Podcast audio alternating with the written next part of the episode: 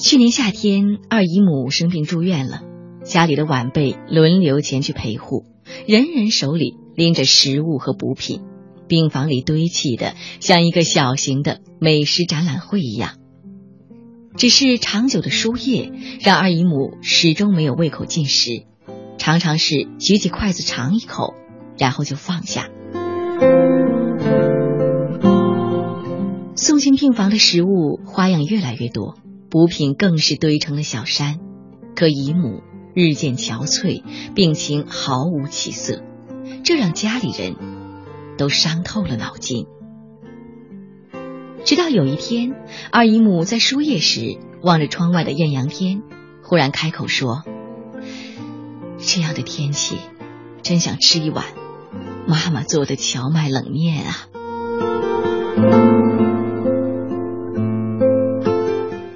的小姨母立即拉着我去附近的冷面馆打包了一份，趁着冰块还没化掉，摆到了二姨母的餐桌上。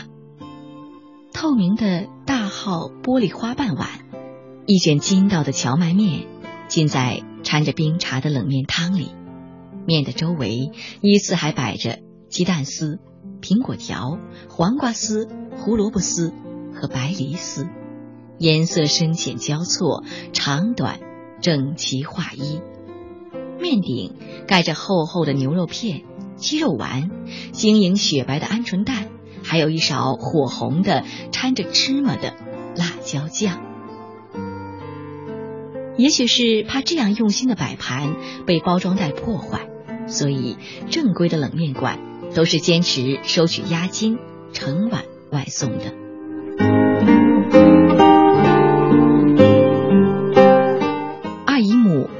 口冷面汤，也许是酸甜微辣的凉汤打开了胃口，他很快就将面打散，一口接着一口的吃了起来。小姨母笑看着他，打趣说：“盛夏时节，再多的美味也抵不过一碗荞麦冷面吧？”是啊，二姨母干脆端起大碗，咕嘟咕嘟的喝了几口冰镇的汤水。然后满足的深呼出一口凉气，说：“吃的好饱啊！虽然没有妈妈做的好吃，但是真的吃了很多。”小姨母接过话茬说：“哎，怎么能和妈妈做的比呀？妈妈做的荞麦冷面，哎，说起来，真的很久没吃过了。妈妈做的荞麦冷面，光是做汤。”就要耗费好几个小时呢。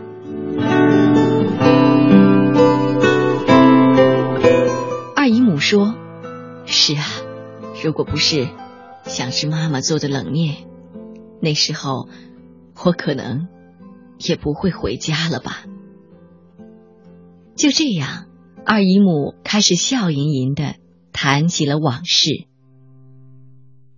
原来他在读大学的时候遇到了当时还只是学徒工的姨父，两人一见钟情，很快就走到了一起。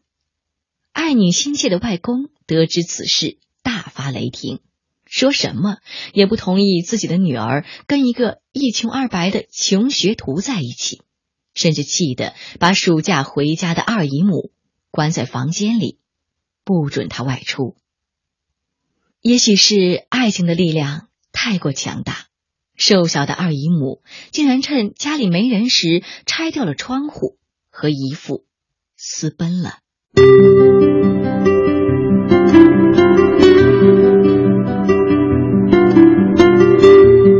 也许在二姨母的眼里，他们是壮烈的。炎炎夏日里，两个年轻人走在彷徨的离家路上。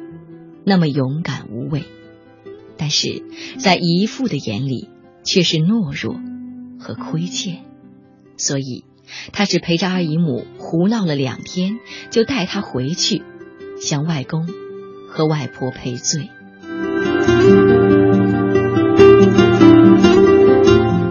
听说他们低着头走进家门的时候，外婆什么话也没说，只是走进厨房，端了两碗冷面出来。给他们解暑消渴，两个人大口大口的喝着冷面汤，大颗大颗的眼泪就落了下来。传统的冷面并不是一时半刻就可以上桌的食物。那碗看似简单的冷面汤，是以全瘦精牛肉为主，蒲公英、白芷、苍耳、香附子等数种草药为辅，细细熬煮了六到七个小时，再放入爽口的醋精、细糖和少许甜汽水，才算完成。外婆端到他们面前的是一个妈妈在等待归家的孩子时所能做的。全部的努力和包容。也许正因如此，已经育有四个儿女的二姨母，才会在生病脆弱的时候，格外想念外婆做的荞麦冷面。那晚，当她还是一个孩子的时候，曾经等待过她，包容过她，原谅过她的最好的食物。也许心意和时间都是有味道的，它们不只停留在味蕾，还停留在可回顾的温柔岁月里。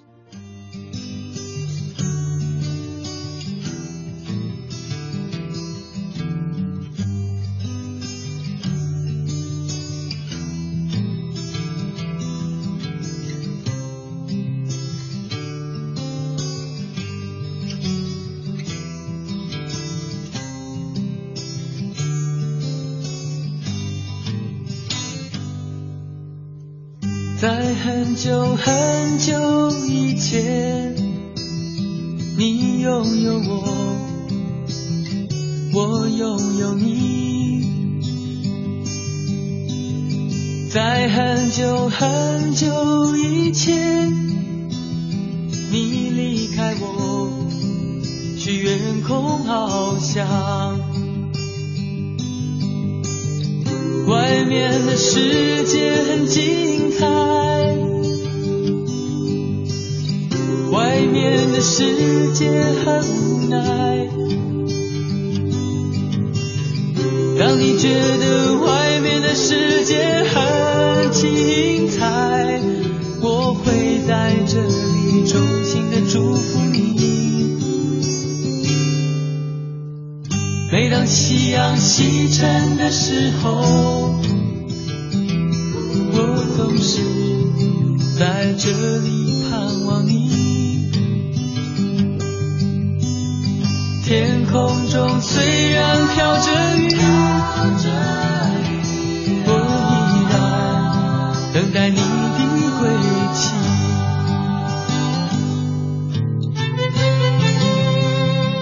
好的歌曲之后，欢迎继续回来。丽娜品读时间，我是丽娜，谢谢电波另一旁你的守候。现在你收听到的是品味书香在每个周六晚上为你带来的特别节目，它来自调频幺零六点六中央人民广播电台文艺之声。每周六晚上同一时间、同一频率，我都会准备一些好故事，等着与你分享。你会？来赴我的约会吗？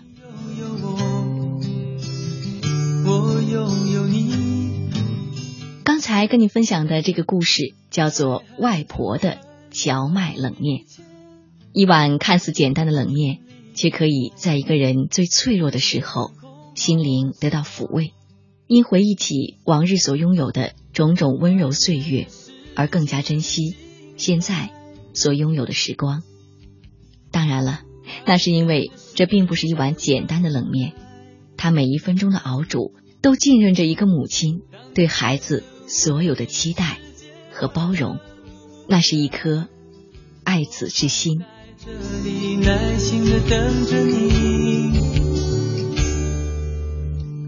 每当夕阳西沉，也许我们没能尝到这样考究美味的冷面，但是我们却都拥有这样一颗给予我们的。爱子之心，回首往昔的时候，你想到的是哪一幕呢？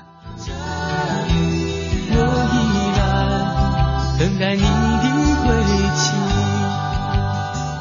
好的，继续丽娜品读时间。接下来要跟你分享的这个故事，依然与温暖的家庭生活相关。它叫做《晚餐桌上的大学》，一起来听。您正在收听的是《品味书香》丽娜品读时间，聆听美好，享受心灵的宁静。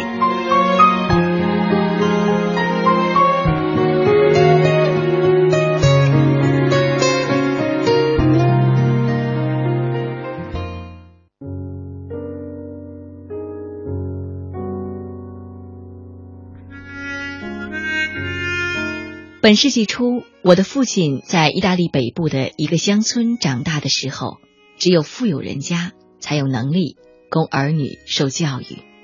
父亲出身贫苦农家，无缘课堂学习，但对于热心求知的父亲而言，整个世界都是他的学校。父亲决心要让他的每一个孩子都受良好的教育。他认为最不可饶恕的，就是我们晚上上床时还像早晨醒来时一样无知。他常说，该学的东西太多了。虽然我们出世时愚昧无知，但是只有蠢人才永远如此。为了防止他的孩子们堕入自满自足的陷阱，他坚持要我们每天学一样新的东西。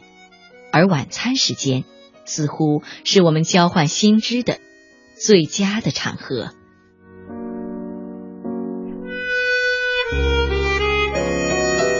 我们从没有想过要违背父亲的意愿，所以每次我们兄弟姊妹聚集在浴室里洗手、准备吃饭时，都必定互相询问一下：“哎，今天你学到了什么？”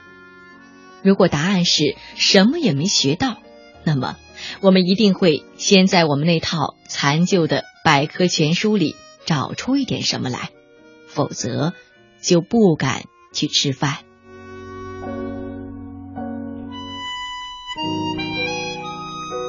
当我们每个人有了一件新知之后，便可以上桌吃饭了。晚饭时声音嘈杂，杯碟的碰撞声衬托着热烈的谈话声。我们叙述的事情，无论怎样无关紧要，也不会不受重视的。双亲都会仔细的聆听，并会随时的做出评论。然后是压轴戏，那是我们最怕的时刻——交换我们今天学到的东西。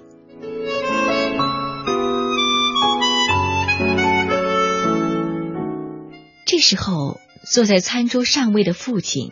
会把椅子推向后面，斟一杯红酒，点一支香浓的意大利雪茄，深吸一口，将烟吐出，然后扫视他这群子女。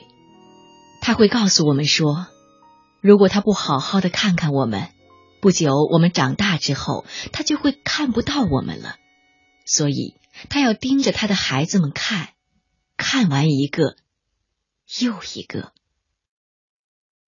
最后，他的目光会停在我们其中一个身上。菲利斯，他叫着我的名字说：“告诉我，你今天学到些什么？”我今天学到的是尼泊尔的人口。餐桌上顿时鸦雀无声。我一向都觉得奇怪，不论我们说的是什么东西，父亲都不会认为琐碎。首先。他会把我所说的东西仔细想想，好像拯救世界就要靠我所说的那句话似的。尼泊尔的人口，嗯，好。接着，父亲会看看坐在桌子另一端的母亲，问道：“这个答案你知道吗？”母亲的回答总会使严肃的气氛变得轻松起来。他会说。尼泊尔，呵，我不但不知道尼泊尔的人口有多少，我连他在世界上什么地方也不知道。当然，这种回答正中父亲的下怀。父亲会说：“菲利斯，把地图拿来，我们来告诉你妈，尼泊尔在哪里。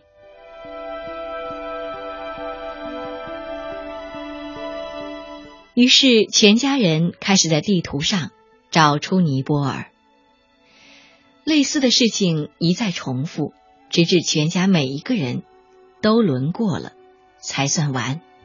因此，每次晚餐之后，我们都会增长六种诸如此类的知识。我们当时都是孩子，一点也觉察不出这种教育的妙处。我们只是迫不及待的想走到屋外，去跟那些教育水平不及我们的朋友一起玩喧闹的踢罐子的游戏。如今回想起来，我才明白，父亲给我们的是一种多么生动有力的教育。在不知不觉中，我们全家人一同长进，分享经验，互相参与彼此的教育。而父亲通过观察我们，聆听我们的话，尊重我们提出的知识，肯定我们的价值和培养我们的自信心，毫无疑问是对我们影响最深的导师。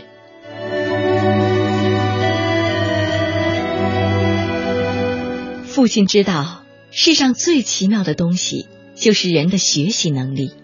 极小的知识也可能对我们有益。他说：“生也有涯，而学海无涯。我们成为怎样的人，决定于我们学到的东西。”父亲的办法使我终身受用。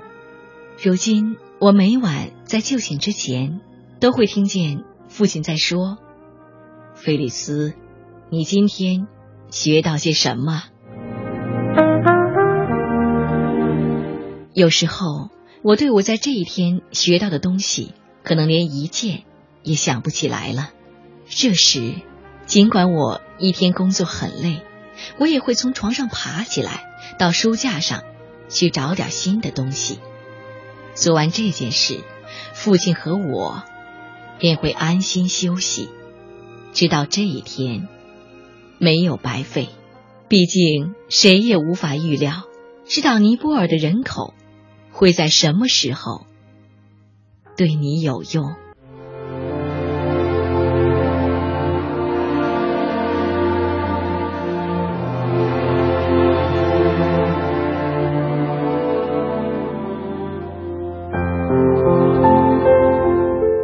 好的，这里依然是丽娜品读时间，谢谢电波另一旁你的守候。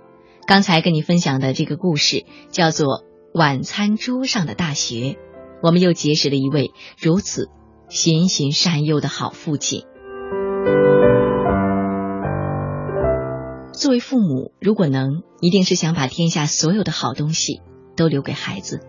但是细细的数一数，能够长久的究竟有多少呢？财富有一天会用尽，你的庇护也终有一日将不能继续。如果能在孩子小的时候让他养成一个好习惯，那一定是一笔。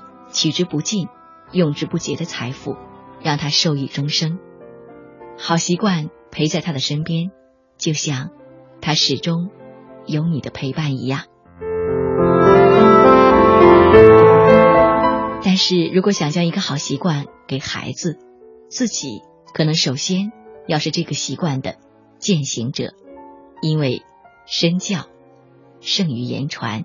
就像这位父亲本身。也一定是求知若渴的。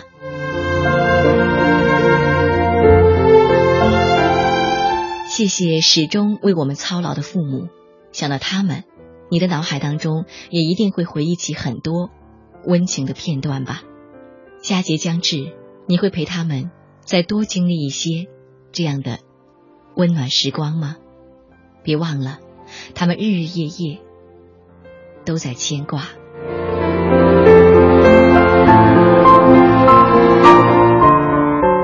好的，时间还是很快的过去，转眼间今天节目又要跟你说一声再见了。谢谢电波另一旁你的守候，希望下周同一时间我们依然可以在空中相会。我是丽娜，再见了。